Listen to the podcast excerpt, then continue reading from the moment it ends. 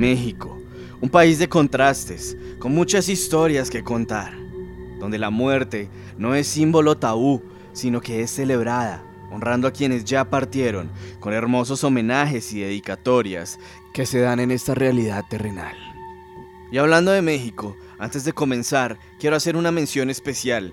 Uno de mis oyentes mexicanos pasó por una situación muy compleja y delicada, ya que estuvo contagiado del virus del COVID-19 me contactó y aseguró que Relatos de Medianoche fue aquella compañía en su aislamiento y proceso de recuperación, lo cual me llena de mucho ánimo para seguir narrándoles historias.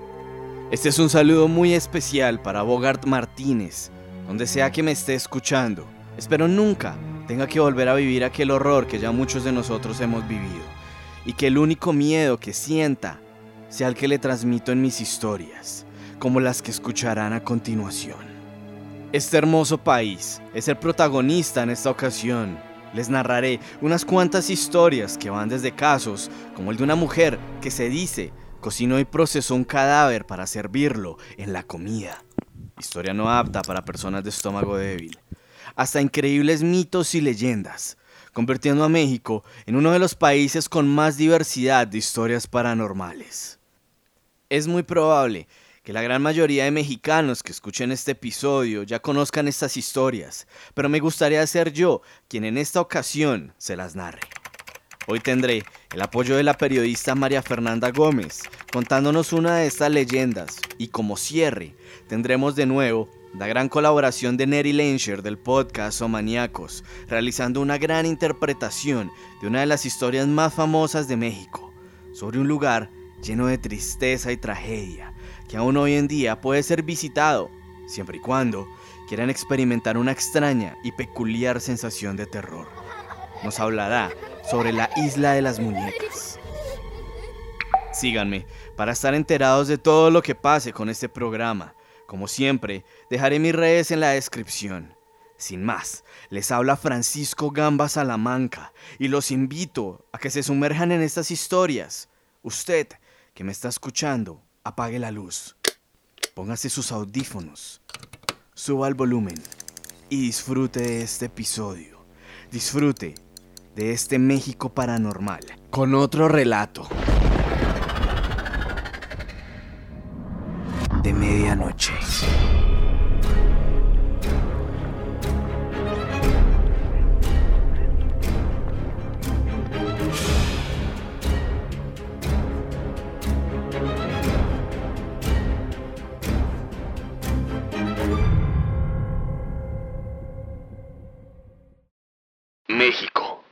1971. Estudiantes de la Universidad Nacional Autónoma de México y el Instituto Politécnico Nacional salieron a las calles de la Ciudad de México para exigir al gobierno cambios en el modelo de trato político a la enseñanza en el país. Las manifestaciones, que fueron pacíficas, fueron reprimidas violentamente por un grupo paramilitar conocido como los halcones, estas personas abrieron fuego contra los estudiantes y demás manifestantes, dejando decenas de muertos y heridos.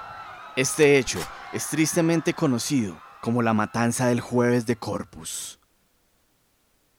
En 1971 se lleva a cabo el festival de rock conocido como el Woodstock mexicano en Valle de Bravo, en el Estado de México reuniendo a más de 250 mil personas en el primer evento masivo de rock en la historia del país, conocido como el Festival de Avándaro. El evento fue satanizado por el gobierno y los medios de comunicación, y la música rock terminó siendo censurada y hasta prohibida en la radio y otros medios de comunicación. Y como acontecimiento más ameno, en 1971 se transmite el primer sketch del que sería el mundialmente famoso programa del Chavo del 8 por el canal 8 en televisión independiente, formando parte de la serie Chespirito, creada por Roberto Gómez Bolaños. Y fue en 1973 cuando se convirtió en una serie independiente gracias a su masivo éxito. Pero fue en este año, el mismo año de estos tres acontecimientos que acabo de narrarles, 1971 cuando la prensa acaparaba las primeras planas con uno de los casos más escandalosos y horripilantes de ese año. donde tan solo una ciudadana del común era protagonista.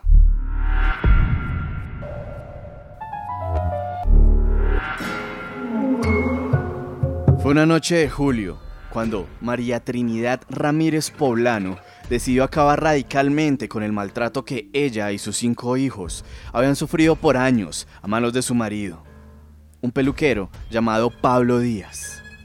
Ese mismo día, Pablo Díaz había propinado una contundente paliza a los tres hijos más pequeños de esta mujer, dejándoles heridas marcadas en todo el cuerpo. María no aguantó más este trato, no pudo soportar otro día junto a este monstruo que hacía lo que su voluntad le dictara, en un acto de desesperación e ira descontrolada y desbordada.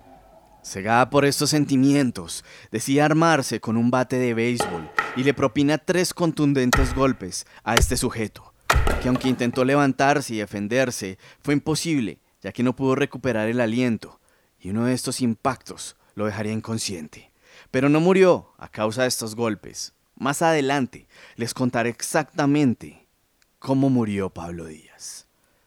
Ahora, María debía tomar una de las decisiones más difíciles y traumáticas de su vida, deshacerse del cuerpo. Llegó a una conclusión, descuartizar el cadáver. Lo metió en un costal, el cual era usado para transportar y almacenar las hojas de maíz. Mucho se ha especulado sobre el destino de estos restos. Algunas partes del cuerpo no cabían, así que tuvo que recurrir a un segundo costal para empacar las partes sobrantes, las cuales arrojó a la basura a unas cuantas cuadras de su morada. Pero los trozos del cuerpo que decidió guardar fueron los que hicieron historia. Muchos dicen que María utilizó estos restos como uno de los ingredientes que hacían parte de la comida que vendía día a día a los habitantes del sector. Ella era una tamalera.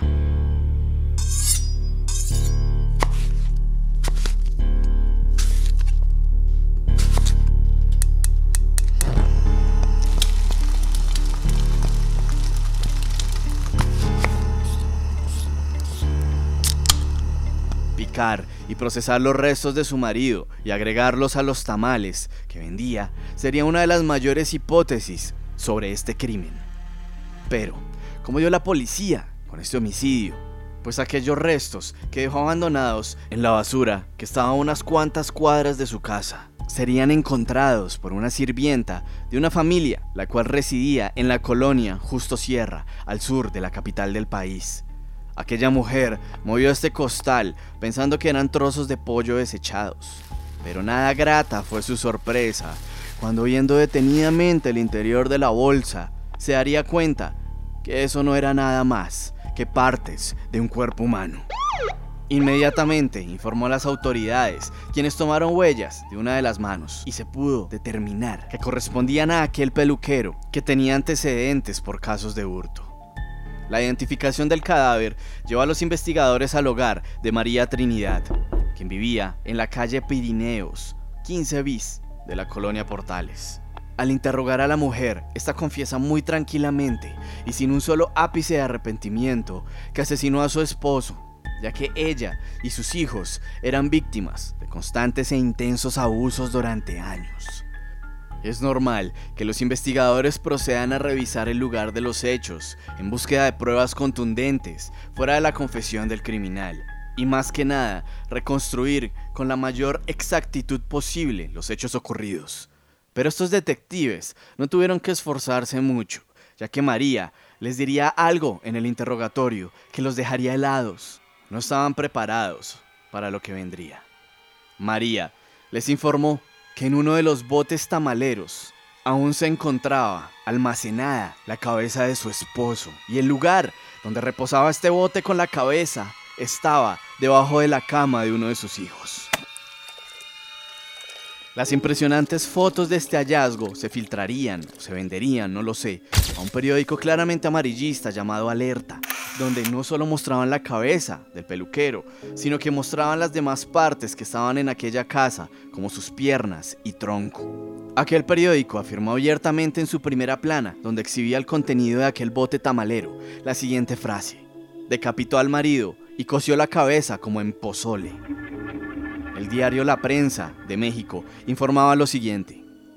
La tamalera asesina hirvió la cabeza en el bote de tamales, lo que hacen los criminales con sus horrendos afanes. Desde ayer, en restaurantes, nadie se atreve a ordenar tamales. Aunque en realidad, la cabeza estaba conservada en agua fría para que no se pudriera tan rápido ni desprendiera mal olor. En continuación a la historia de cómo murió este hombre realmente, de cuál fue la causa, María confesó lo siguiente, lo cual los periódicos retomaron al pie de la letra y aún perturba lo sucedido. Después de los tres batazos que le dio al hombre, se dio cuenta que estaba inconsciente pero aún con vida. Entonces le cortó las piernas con una cegueta, con una sevicia abrumadora. Realmente disfrutaba de castigar a este sujeto, por lo cual murió desangrado. Posteriormente cortó trozos del cuerpo con un hacha. El ruido no despertó sospecha alguna en los vecinos, pues era el proceso que habitualmente realizaba para destazar los pollos o pedazos de carne de res con los que rellenaba los tamales que vendía. El portal de internet Reporte Índigo afirma lo siguiente. El 29 de julio de 1971, María fue condenada a 40 años de prisión por homicidio, violación a la ley general sobre inmunaciones y profanación de cadáver. Finalmente, terminó purgando 20 años en el Centro de Reclusión Femenil de Tepexpan, Xochimilco. María murió en 1995 en Tequisquiac, Estado de México, a donde regresó tras haber cumplido su condena. De sus hijos, nada se volvió a saber. ¿Conoces a alguien que haya probado bocado de estos tamales para aquellos días? Esta historia fue tan conocida que como otros casos, esta tuvo un impacto en la cultura popular. En 1994, el director Juan López Moctezuma filmó la película El aliento del miedo, basada en la historia de la popular tamalera, y un capítulo de la serie de televisión Mujeres Asesinas, transmitido en el 2008, se inspiró en el caso. La banda mexicana de Ska, Las Víctimas del Doctor Cerebro, escribieron una canción inspirada en la historia de la tamalera asesina, donde su letra cita lo siguiente. Ella vendía a su marido hecho pedazos, por portarse mal y no darle para el gasto, la tamalera. Y yo comía los de dulce sin preocupación. Cuando pasó algo que me causó horror, me comía yo la mano de un pobre señor y nos fuimos asustados a la delegación.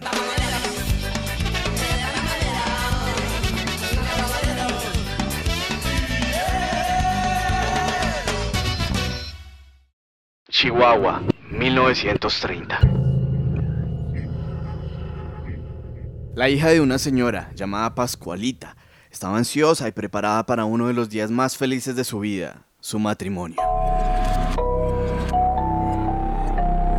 Ya se había probado y comprado el vestido de novia, pero para su desgracia, un día antes de este gran acontecimiento, un alacrán la pica, el cual estaba escondido en su tiara.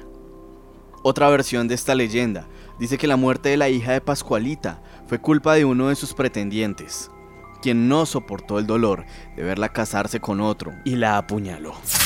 Estas son versiones que aunque puede que no sean reales, son creadas por una situación bastante peculiar y algo inquietante. Muchos afirman que Pascualita, inmersa en una gran tristeza, decide darle otro destino al cuerpo de su hija, decide embalsamarla, vestirla de novia y exhibirla en su tienda, una tienda de vestidos en Chihuahua, tienda conocida como la popular. Puso este cuerpo en el aparador y así todo el que pasara por frente a este lugar la vería. Aún hoy en día puede ser visto este extraño maniquí. Pero ¿cuál es realmente su origen? Tal vez la versión más creíble dice que Pascualita nombró a este maniquí como la Chonita, pues llegó procedente de Francia un 8 de diciembre, día dedicado a la Inmaculada Concepción. A la Chonita se le consideró como la novia más bonita de la capital chihuahuense, sobre todo porque los rasgos y detalles de su anatomía son excesivamente realistas, principalmente la expresión de sus ojos, su cuero cabelludo, la forma de sus uñas, la expresión de sus ojos o las líneas de sus manos. Por supuesto, todo esto incitaría a que miles de personas, al pasar los años, relaten estas historias salidas de una película de horror. Doña Pascualita muere en 1967. La tienda fue adquirida por otros dueños, quienes decidieron mantener a la chonita en el aparador. Poco a poco, la sociedad chihuahuense comenzó a referirse a esta figura como la Pascualita. Lo cierto es que no todos ven al maniquí de la Pascualita como algo terrorífico. Existe el mito que dice que las novias que acuden a esa tienda en búsqueda de un vestido para casarse suelen elegir el modelo que ese día porta la Pascualita, pues dicen es de buena suerte. Actualmente, la Pascualita es uno de los atractivos turísticos más importantes de la ciudad. Con el paso del tiempo, la leyenda de la Pascualita se ha ido fortaleciendo con los relatos de quienes aseguran haberla visto moverse. Varias personas que pasan por ahí afirman sentirse seguidos por la mirada del maniquí, e incluso hay quienes prefieren cambiar de acera para no pasar a su lado. Sé que estos relatos pueden sonar exagerados o demasiado fantasiosos, pero nunca fueron desmentidos por Doña Pascualita. Estás escuchando Relatos de Medianoche. Esto es México Paranormal.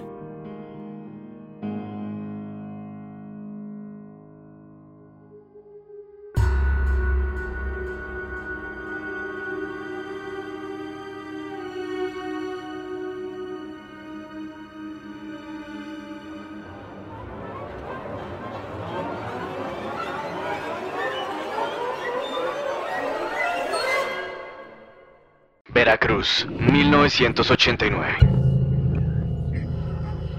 Evangelina Tejera nació en 1965 en Veracruz.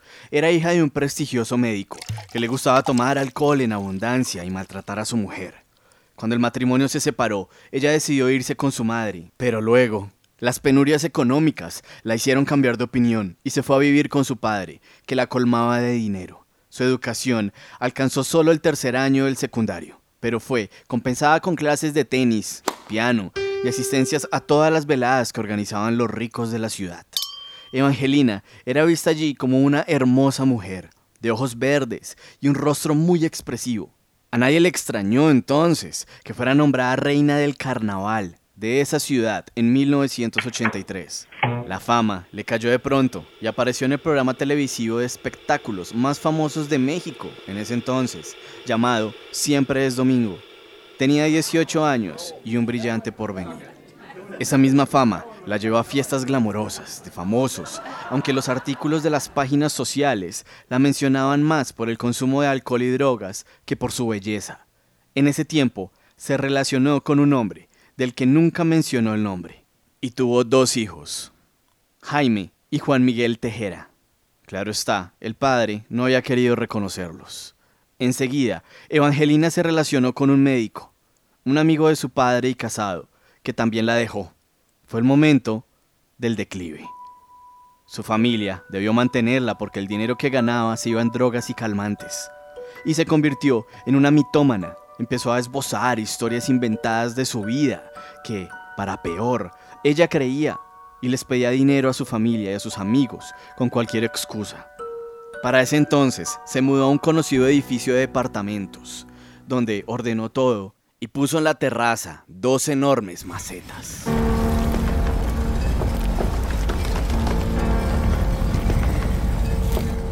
Para ella fue una etapa de penurias y ahogo financiero también de ingerir gran cantidad de calmantes y drogas. En tanto, los dos niños que vivían con ella eran frecuentemente encerrados en un dormitorio del apartamento, mientras Evangelina celebraba con sus amigos orgías de alcohol, cocaína y sexo.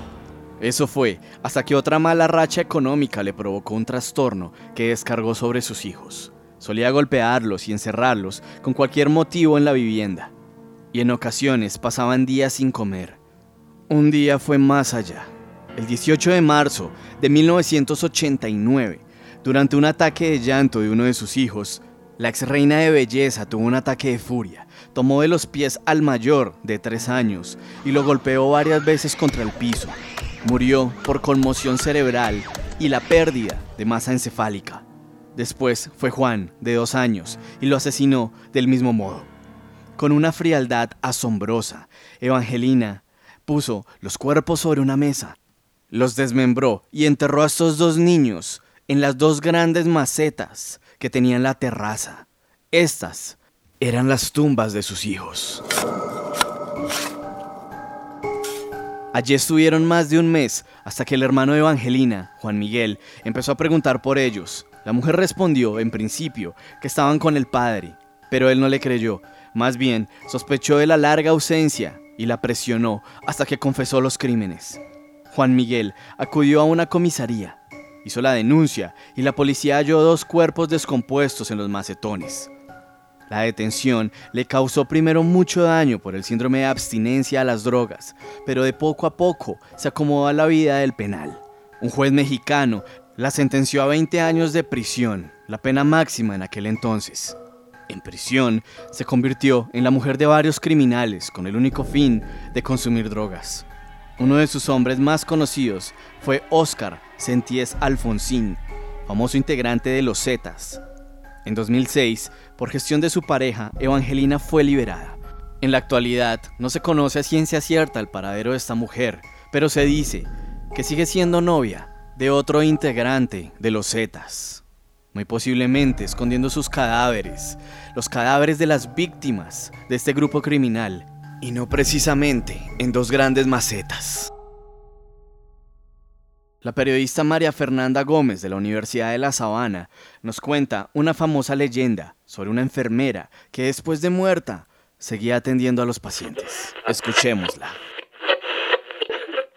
México, a lo largo de todo su territorio, es protagonista de varias historias de fantasmas, leyendas que han pasado de boca en boca y de generación en generación, donde algunos aseguran ser testigos reales de lo ocurrido, afirmando que se trata de algo más que un cuento de espantos. La Ciudad de México no es la excepción, pues existen varias leyendas populares de fenómenos paranormales que al contarse causan a más de uno que se le pongan los pelos de punta. Una de estas leyendas es la de la planchada. La planchada es una de las leyendas urbanas más conocidas de México, pues varios pacientes aseguran que una enfermera que nadie más ha visto los ayuda en los momentos en los que más lo necesitan, por lo que es uno de los relatos que se escuchan constantemente en los pasillos de los hospitales del país.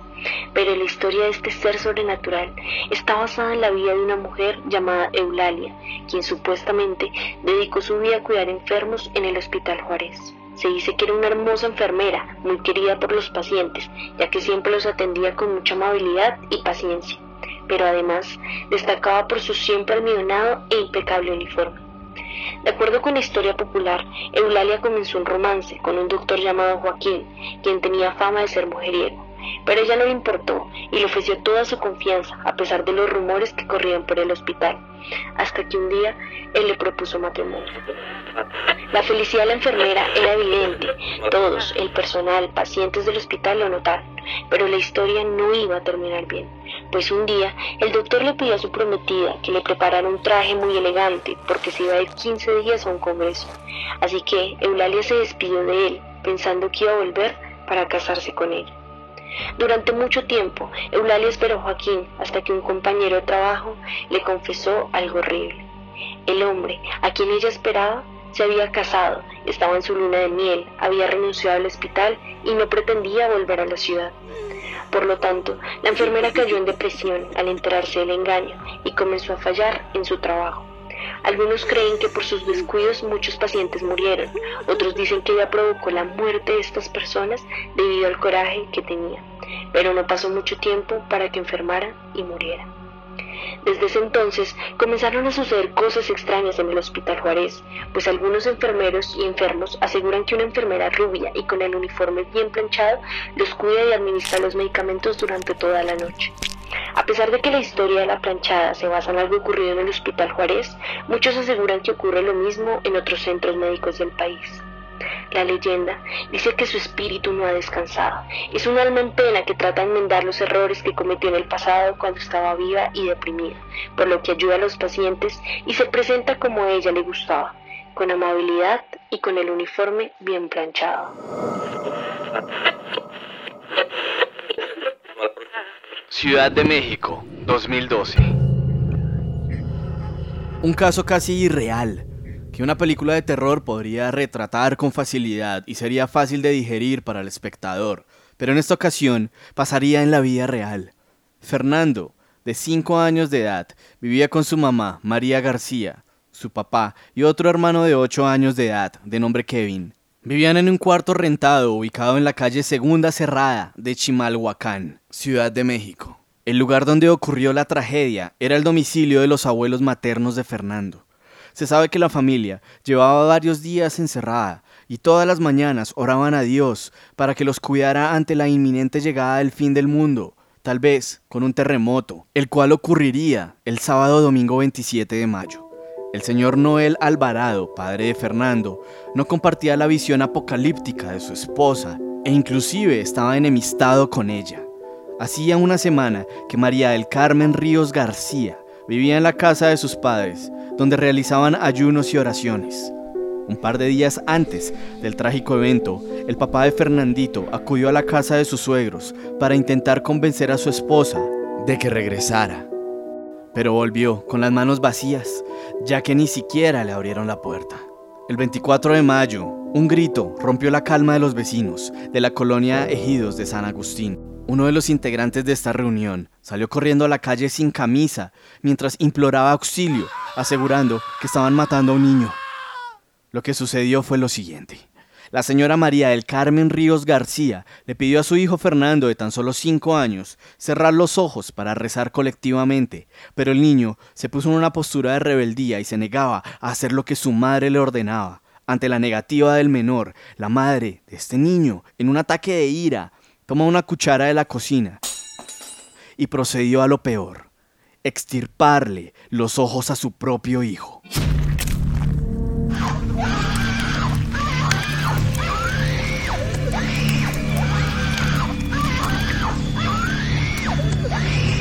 Al escuchar los gritos de pánico del menor, los vecinos alertaron a las autoridades, quienes se encontraron con este macabro hecho. María del Carmen fue sentenciada a 30 años de prisión. Toda la prensa señaló este como un rito satánico, pero la verdad es que estaba totalmente alejado de esto. La mujer era una fanática cristiana, la cual, cegada por la ira, cometió este acto. No estoy juzgando a ningún tipo de religión y cada quien es libre de creer en el Dios que quieran, pero llevar a extremos el fanatismo nunca terminará bien. Estas fueron las declaraciones de la madre de Fernandito. Todos, sin excepción alguna, tenemos que orar y mostrar cierto respeto a Dios, porque de lo contrario vamos a recibir el castigo divino. Todos tenemos que mostrar un respeto a Dios, y si no es así, pues nos hacemos acreedores a un castigo. Y en este caso, mi hijo fue irrespetuoso y no obedeció cuando le ordené que cerrara los ojos para orar profundamente. Por eso, se lo saqué.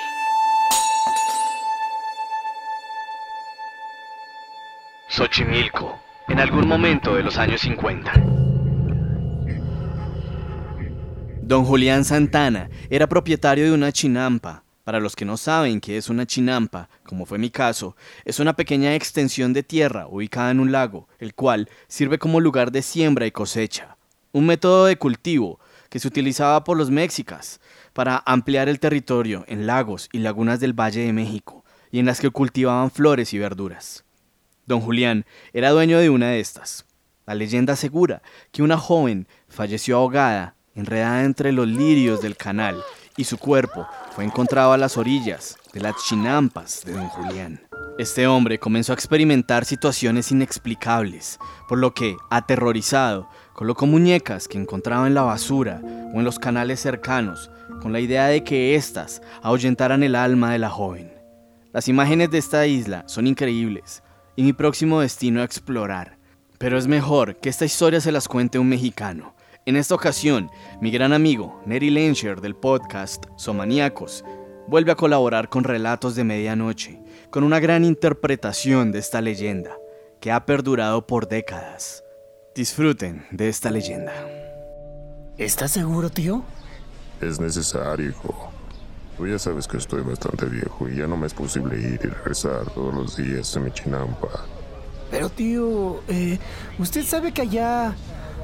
Ah, allá... Bueno, pues ¿cómo le va a hacer para vivir en medio de la nada? Descuida, Anastasio. Ya me las arreglaré yo. Es más, yo incluso ya empecé a construir una cabaña para cuando esté lista, mudar todo para allá. Ah, Está bien, tío. Está bien. Por lo mientras, necesito que tú te hagas cargo de vender todo lo que se coseche. Puedo contar contigo, hijo. Sí, tío Julián. Usted sabe que sí. Bueno, pues no se diga más y ayúdame con estos costales que pesan mucho. Poco tiempo pasó para que Julián pudiera mudarse a su nueva y humilde cabaña. Y durante un tiempo sintió paz y una tranquilidad que solo le podía ofrecer su nueva residencia. Pero todo cambió con lo que sucedió una mañana cualquiera. Ah, no cabe duda que este lugar es muy tranquilo. Hasta puedo oír el silencio.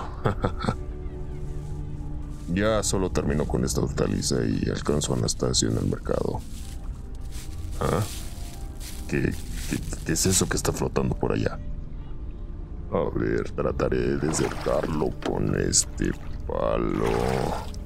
¿Qué? Eh, Es una niña. No, no, ¿qué hago? Tengo que pedir ayuda. No, está muerta. ¿Qué hago? ¿Qué hago? Que alguien me ayude. Ayúdenme. Ayúdenme. Julián ignoraba que en ese lugar era fácil ahogarse, ya que el estilo pantanoso de la zona sería hasta la fecha uno de los factores que cobraría la vida de innumerables personas. Pero eso no sería lo que enfrentaría, pues algo aún más oscuro lo aguardaba. Tío, ¿qué tal? ¿Cómo está? Ah, bien, hijo. ¿Y tú? Bien, tío.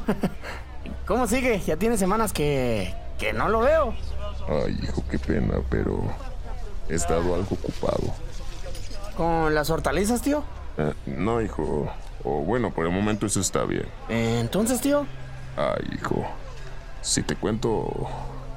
Si te cuento, vas a decir que estoy loco. Vamos, tío. Jamás diré algo así. Puede contar conmigo. ¿Ves esto?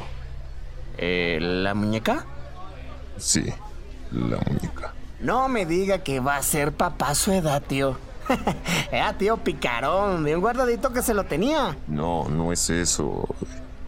¿Te acuerdas de la niña que hallé ahogada? Ah, caray, sí, tío. Y bueno, ¿a qué viene todo eso? Una noche no podía dormir y me levanté. Salí a asomarme ya que escuchaba como murmullos, lo cual era raro puesto que a esa hora y por el lugar era imposible. Y fue entonces cuando la vi, ¿A quién? a la niña. Eh, tío, yo creo que está algo sugestionado con todo lo que pasó. Anastasio, hijo, escucha, carajo. Cuando la vi, corrí rápido a la cabaña y escuchaba a la niña ahora de fuera. El llanto era aterrador y no sabía qué hacer. Solo me quedaba esperar a que se fuera. Y lo hizo, justo cuando amaneció. Por lo sucedido, dormí esa tarde. Pero la noche siguiente, de nuevo apareció. Pero esta vez, algo había cambiado, ya que se fue. Y cuando salí a ver, una muñeca de la nada apareció. Esa mañana, fui al mercado y compré una nueva muñeca y la colgué afuera de la puerta. Y de alguna extraña manera, funcionó. Pero ella, ¿Ella qué, tío? ella se aburre rápido de las muñecas. Y cuando eso pasa, regresa con más furia a intentar entrar a la cabaña. ¿Por eso lleva esa muñeca, tío? Sí. Por favor, hijo, no quiero que pienses que estoy loco. Ay, tío. En serio me preocupa. Si quiere, eh, en la semana voy a comer con usted a la cabaña. Ah, eh, sí, claro, hijo. Bueno, me tengo que ir. Espero en la semana entonces. Claro, tío, no, no, no se preocupe, ahí estaré. Anastasio sintió una angustia tremenda por su tío, ya que, de cierta forma, pensaba que su historia era resultado de su aparente aislamiento. Sobre todo por lo que acababa de vivir su tío, pero al visitarlo se llevaría otra sorpresa. ¿Es aquí? Por Dios. Eh, sí, es aquí. Muchas gracias. Tío, ¿qué demonios pasó aquí? Este lugar se volvió aterrador. Hijo, buenas tardes. Tío, ¿qué pasó aquí? ¿Por, por, por qué todo está lleno de, de pedazos de muñecas? Descuida. Son de ella. ¿Todas las muñecas? Sí, todas. Y tengo que conseguir más, o de lo contrario se enojaría y vendría por mí. Ay, tío. Julián había recolectado sin fin de muñecas y cada vez la isla se llenaba más y más hasta que adornaron todo el paisaje con ese tétrico escenario que al paso del tiempo y el desgasto tomaban formas lúgubres y hórridas. Tiempo después de que Julián falleciera, su sobrino Anastasio se haría cargo de la isla, hasta que una tarde... Tío, tío, tío. ¿Y ahora qué haré con este lugar? ¿Quién está ahí? hola. Hola. ¿Qué? No, no es gracioso. Hola. Hola. ¡Ah! ¡Basta! No, no, basta. Calma, calma. Aquí está tu moneda. Ya, ya, ya. Calma. Tío, ¿acaso eres tú? Esa tarde Anastasio comprendería que lo que su tío le decía era real y en honor a él continuaría poniendo muñecas para mantener contento al fantasma de la niña. El sitio actualmente es considerado patrimonio de la humanidad y es visitado por muchos turistas. Algunos dejan muñecas al espíritu de la niña, algunos otros les piden milagros a las muñecas. Pero los que se han animado a tomar alguna muñeca de aquel lugar han tenido que regresar íntegramente espantados después de vivir cosas espeluznantes y aterradoras. Y en ese momento se ven obligados a devolverlas a esta isla. A la isla de las muñecas.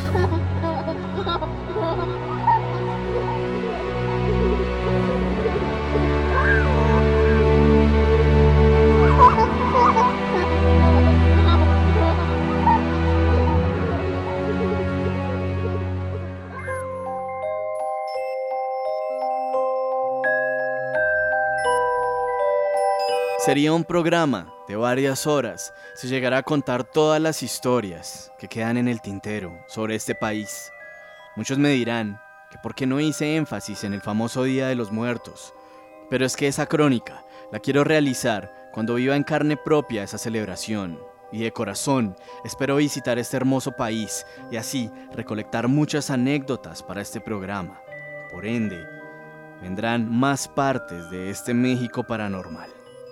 Historias que dejan la mente prófuga y asustada, con un horror que va más allá de los mitos y las leyendas. Ese horror es la mente humana. Como siempre lo he dicho, los peores fantasmas y seres sobrenaturales somos nosotros mismos, escondidos tras una máscara de amabilidad y cortesía, que con un detonante menor salen a flote con la peor versión de quienes somos, proyectando esto en los peores escenarios posibles. No sabemos si el día de mañana comeremos restos de un cadáver sin que lo sepamos, que nuestra vecina tenga tumbas improvisadas en macetas gigantes, tal vez una enfermera haciendo su turno desde el más allá, toparnos con una fanática religiosa, o terminar ahogados en las profundidades de un lago mientras un centenar de muñecas inanimadas nos ven morir. Solo sé que México aún nos tiene muchas historias que contar, y aunque suene a frase reforzada e infinitamente usada, esta historia continuará.